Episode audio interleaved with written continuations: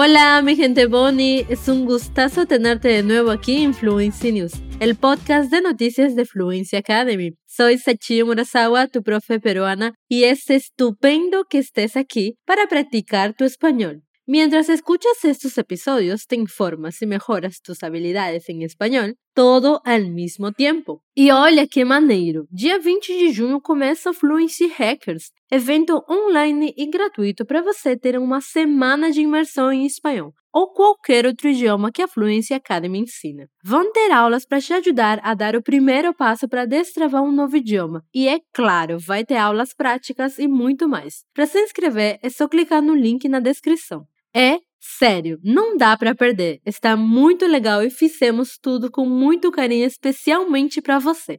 E é claro, a Fluency Academy também tem cursos online de oito idiomas. Para se inscrever na nossa lista de espera, é só clicar no link da descrição. Agora, vamos a las noticias. Es hora de hablar de algunas de las historias más candentes de la semana, seguidas de unas cuantas explicaciones en portugués.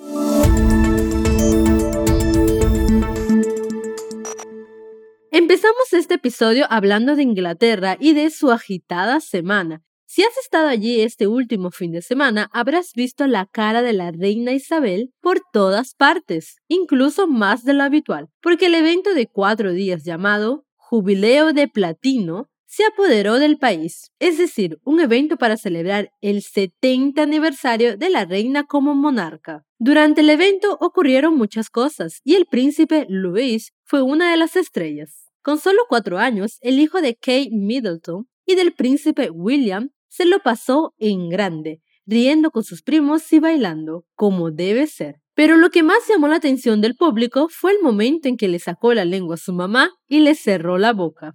Hubo varias reacciones acerca de su comportamiento, pero incluso la propia Super Nanny estuvo de acuerdo en que Kay manejó la situación de la mejor manera posible. Y el consenso fue que, bueno, los niños serán niños, sean o no parte de la familia real. Otros temas flotaron durante el evento, como el aspecto cada vez más frágil de la reina, que a sus 96 años solo hizo algunas apariciones rápidas y no estuvo presente más de 30 minutos a lo largo de los cuatro días, lo que hizo que la gente se preguntara si el príncipe Charles podría ocupar el trono más pronto que tarde.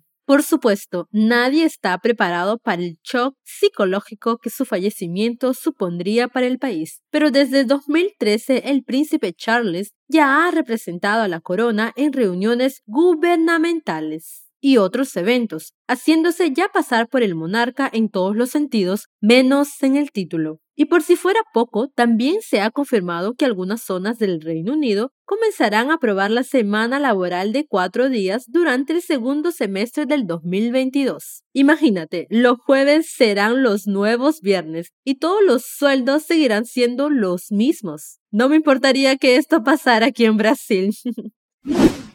Vejamos a expressão mais pronto que tarde. Pronto é um falso cognato que significa logo e tarde é tarde mesmo. Mas logo que tarde? Na verdade, essa expressão significa como logo, logo, antes do que possamos imaginar. Ou seja, o príncipe Charles vai ocupar o trono antes do que possamos imaginar. Será? Olha que essa rainha não vai embora tão cedo não, hein? Algumas expressões podem gerar um pouco de confusão quando a gente está no meio de uma conversa. Por isso, é importante gastar um tempo estudando expressões que são realmente usadas por nativos. E no curso de espanhol da Fluency Academy, temos várias aulas sobre expressões que são realmente usadas no espanhol cotidiano. E claro, para não correr o risco de você esquecer logo que aprende, você pode usar o Manhack. Para ficar sabendo da abertura de novas vagas, é só você entrar na nossa lista de espera que está aqui na descrição do episódio. Agora vamos falar de um pequeno mistério.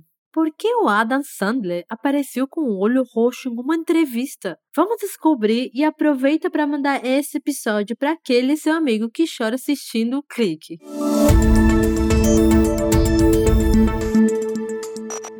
La estrella de Hollywood ha estado muy ocupada promocionando su nueva película Hustle, que pronto se estrenará en Netflix, haciendo apariciones en varios programas, por lo que fue una sorpresa y un gran misterio cuando apareció en The Tonight Show starring Jimmy Fallon con un ojo morado muy notorio. Esto es algo que tengo que discutir, ¿verdad? dijo señalando la lesión en su cara. Luego procedió a contar su historia. Le dijo a Jimmy Fallon, estaba en la cama en medio de la noche y, sabes, como se meten las sábanas en la parte inferior. Alguien metió demasiado las sábanas y yo tenía mi teléfono en medio de la cama. Continuó. Levanté los pies para desabrocharlo, el teléfono salió volando y me golpeó en la cabeza. Aunque sintió la sangre en la cara y supo que algo iba mal, estaba demasiado cansado y con sueño para ocuparse de ello, y se quedó dormido y solo vio la herida a la mañana siguiente.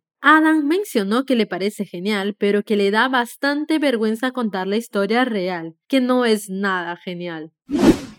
Quem nunca derrubou o celular na própria cara na cama? Mas chutar o celular no próprio rosto, essa foi demais. E aqui vale aquele lembrete de que o melhor jeito de aprender espanhol é com o contato diário com o idioma. E é por isso que os nossos podcasts estão aqui, para você estudar sem precisar parar tudo. A gente prepara novos episódios semanalmente para você, sobre os mais diversos temas. Temos prática de pronúncia, curiosidades culturais, aulas sobre expressões, gírias e muito mais. Desabrocharlo. Você provavelmente tem um daqueles lençóis de elástico que fica bem precinhos debaixo do colchão, né? Pois é, parece que o do Adam Sandler estava muito bem preso. E numa tentativa de desabrocharlo, ou seja, soltá-lo, o celular voou na cara dele. Que história, hein?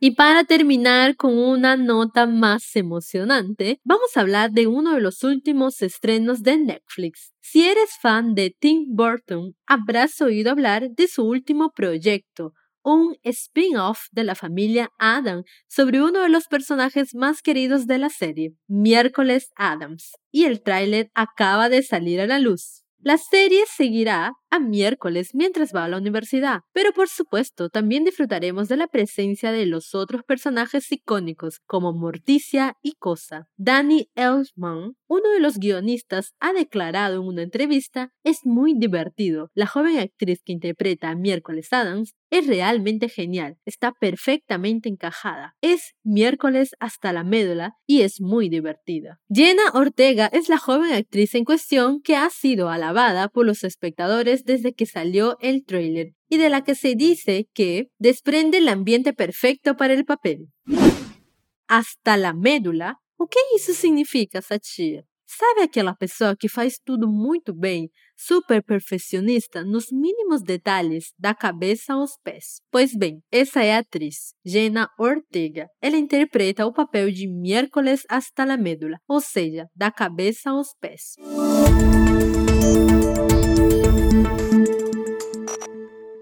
Con esa historia terminaremos el episodio de hoy, pero no te preocupes, volveremos la semana com mais notícias. E se você quiser ficar por dentro de todos os nossos lançamentos e quiser assistir dicas de espanhol da nossa equipe de profs, segue a gente lá no nosso Instagram, Fluency TV Espanhol. Os episódios do Fluency News saem toda terça-feira. Não esqueça de voltar na próxima semana para continuar praticando suas habilidades de escuta e se manter informado sobre tudo o que acontece ao redor do mundo. Aqui se despide tu profe Sachi Murasawa. Besitos!